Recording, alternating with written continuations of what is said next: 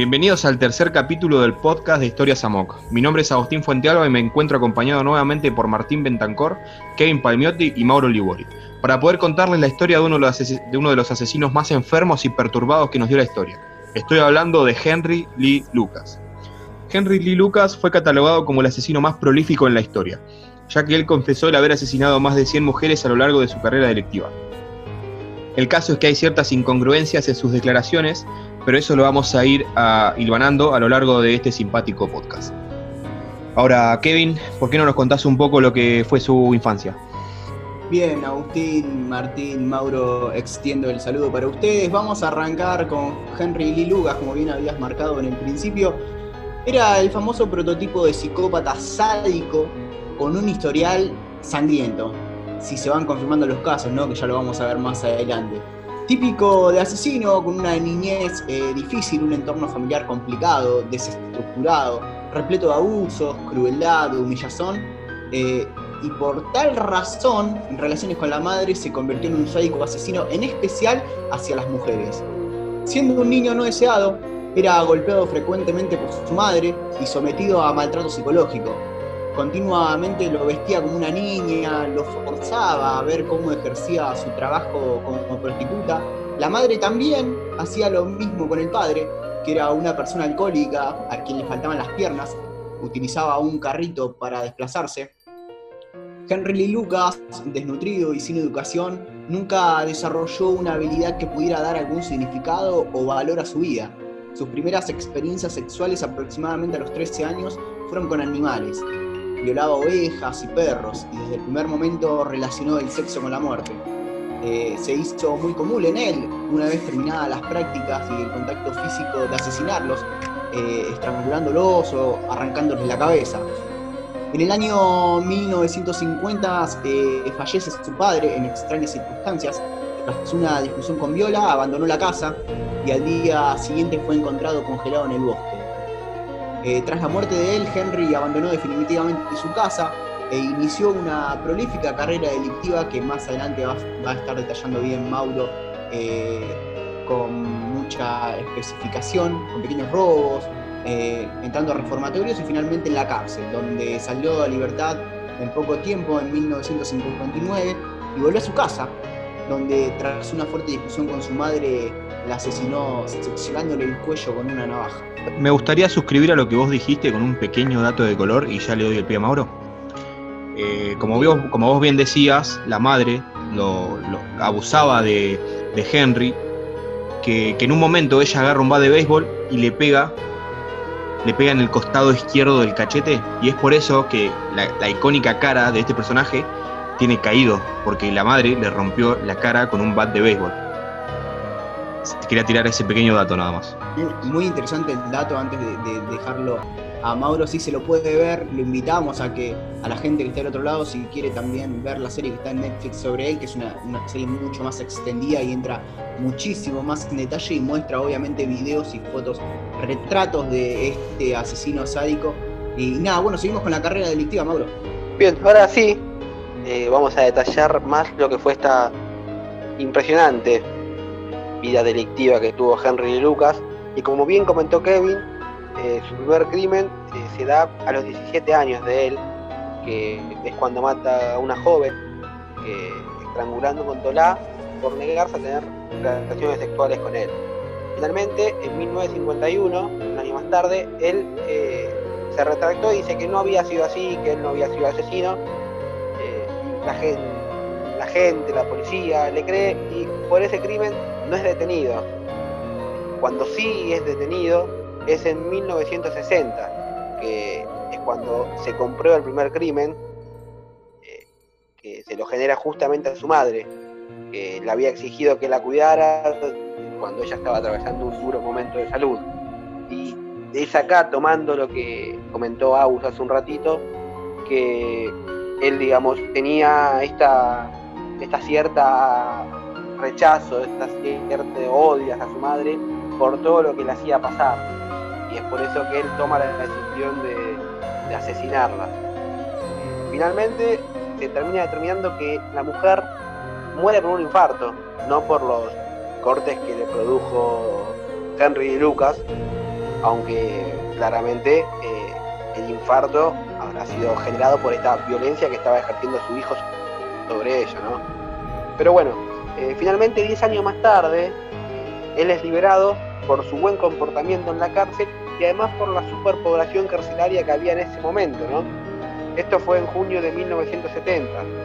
Eh, ya un año más tarde, en 1971, él vuelve a ser detenido eh, y es condenado también por, eh, perdón, por, por intentar secuestrar a colegialas.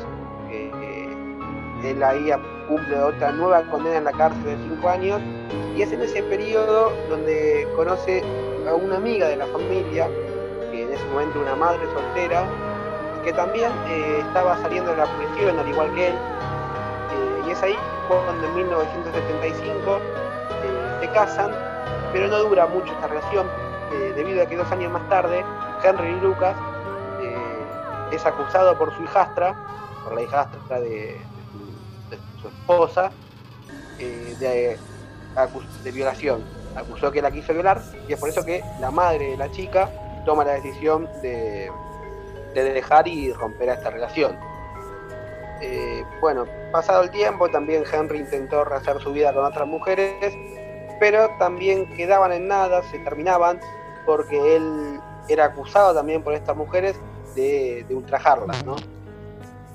Eh, y es acá cuando llega a su vida alguien que se convierte en una persona muy importante. Es Otis Tull, es su nombre, es también de un pasado muy complejo. Y acá quiero establecer eh, digamos, un punto que tienen todos estos tipos de asesinos, que había sido, Otis Tull había sido abusado por su hermano, ¿no? También sufriendo una infancia muy dura. Y creo que esto es algo que esté muy a menudo, ¿no? En estos asesinos seriales. Sí, coincido totalmente, con Sí, eh, efectivamente, estos tipos, si bien nosotros contamos estas historias porque, porque nos gusta y porque activa el morbo que todo ser humano tiene, quiero, quiero decir que, estas personas no son, no son así de la nada, sino que son así por, porque la sociedad, porque la sociedad los hace así. Eh, sufren, sufren demasiado por parte de sus familiares o hasta por sus compañeros de escuela, así que no, para pensar. Claro, digamos, eh, terminan siendo de esta forma por, por lo que sufren de pequeños, por este odio que llevan acumulado en su vida y lo descargan en otras personas. Eh, volviendo a, la típica vida de Henry y Lucas, es a partir de este momento, cuando conoce a Otis Tull, se hacen muy amigos. Tal es así que para ahorrar gastos, eh, deciden vivir juntos y comienzan a dedicarse a viajar por todos los Estados Unidos. Y una particularidad, a Henry le gustaban las mujeres atención a este dato, ¿eh? que tengan ojos y senos grandes. Mientras que a su amigo, en ese momento casi que su hermano, su familia, Otis le gustaban los hombres. Eh, es por eso que, entablar tan buena relación, Lucas, Henry Lucas, se vuelve muy cercano a la sobrina de, su amigo.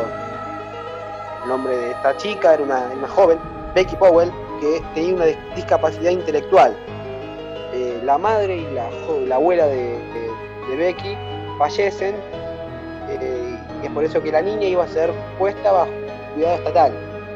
Y es Henry quien la convence, para fugarse. Escapan a Texas y es ahí donde consiguen trabajo como para poder eh, vivir.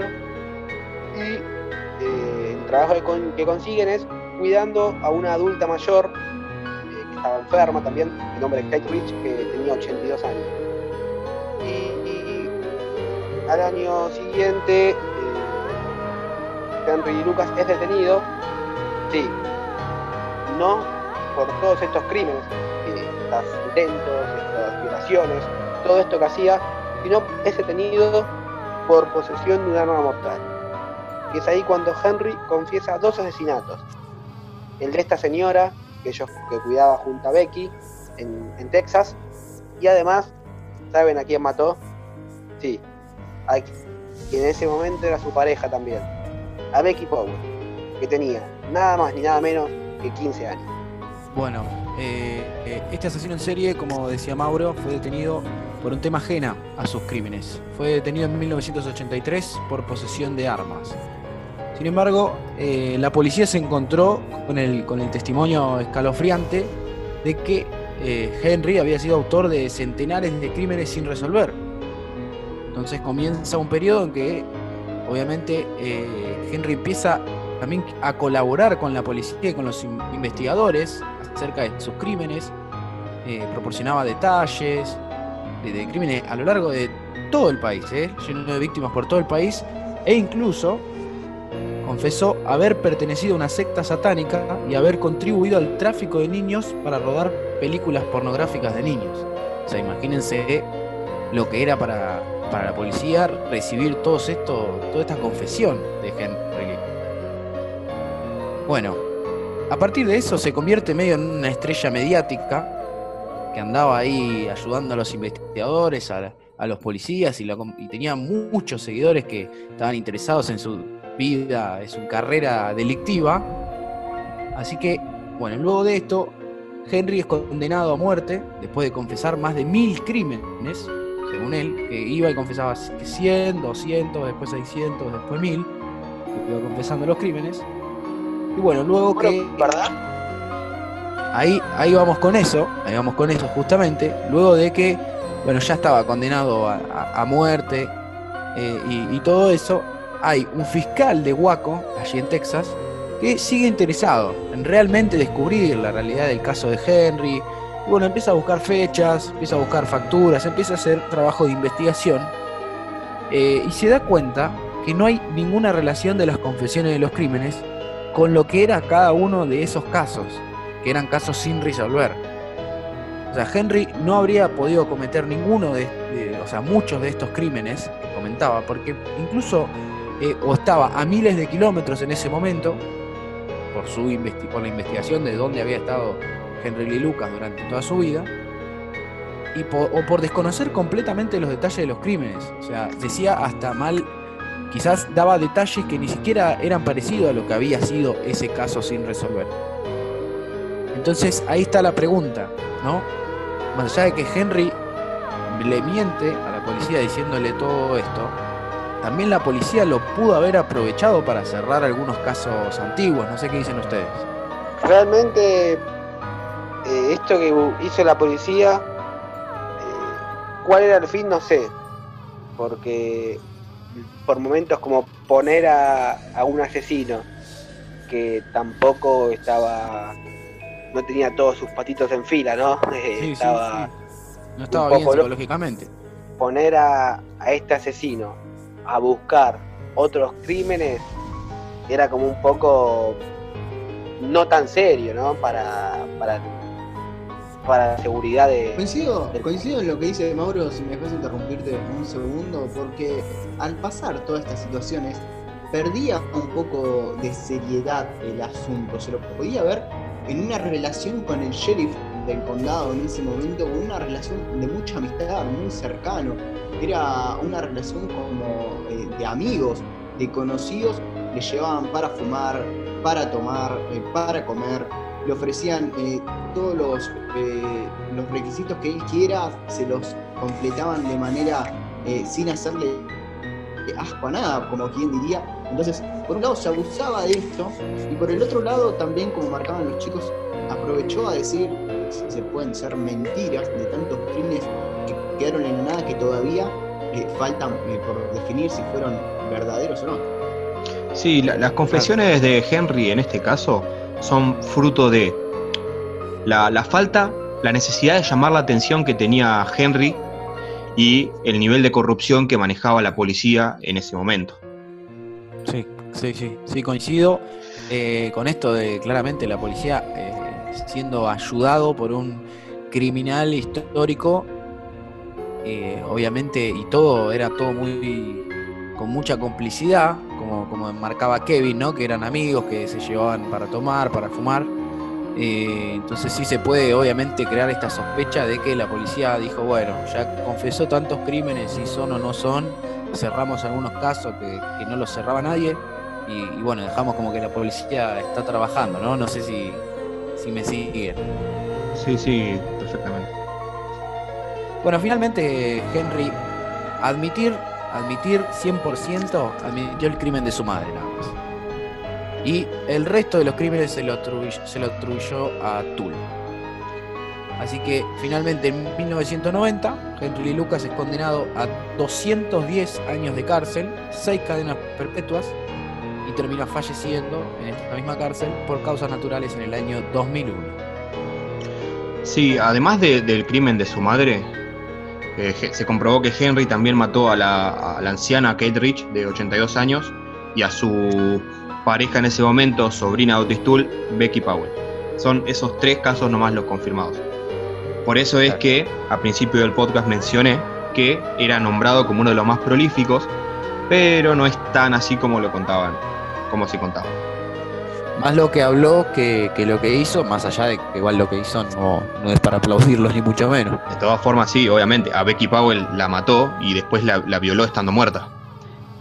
Ahí, ahí relacionábamos lo que, lo que era el sexo para él. El sexo para él significaba muerte.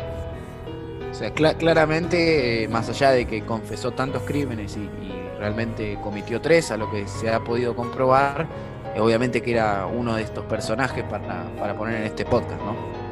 Era, sí, sin duda alguna. Bueno, también en el anterior capítulo estaba Mata Hari, que técnicamente no había matado a nadie. Pero su historia valía la pena contarse. Sí, señor.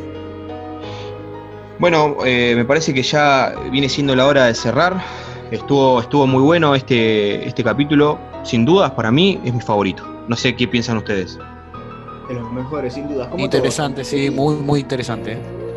Sí, toda la vida estos asesinos, más allá de, los crímenes macabros, sangrientos que cometen, son muy interesantes de contar porque tienen un trasfondo muy interesante, muy interesante y que es importante conocerlo también. Excelente. Bueno, entonces eh, cierro, cierro, cerramos este capítulo de Henry Lee Lucas. Y recuerden que nos pueden seguir tanto en Instagram como en Twitter como arroba historiasamok. Y espero que nos encontremos en la próxima. Bueno, les mando, les mando un, abrazo a, a- a todos, ¿eh? a los tres. Eh, un placer para mí compartirlo con ustedes, chicos. Un saludo muy grande. Gracias por estar. Saludos a los tres y a toda la audiencia. Muchas gracias. Hasta la próxima.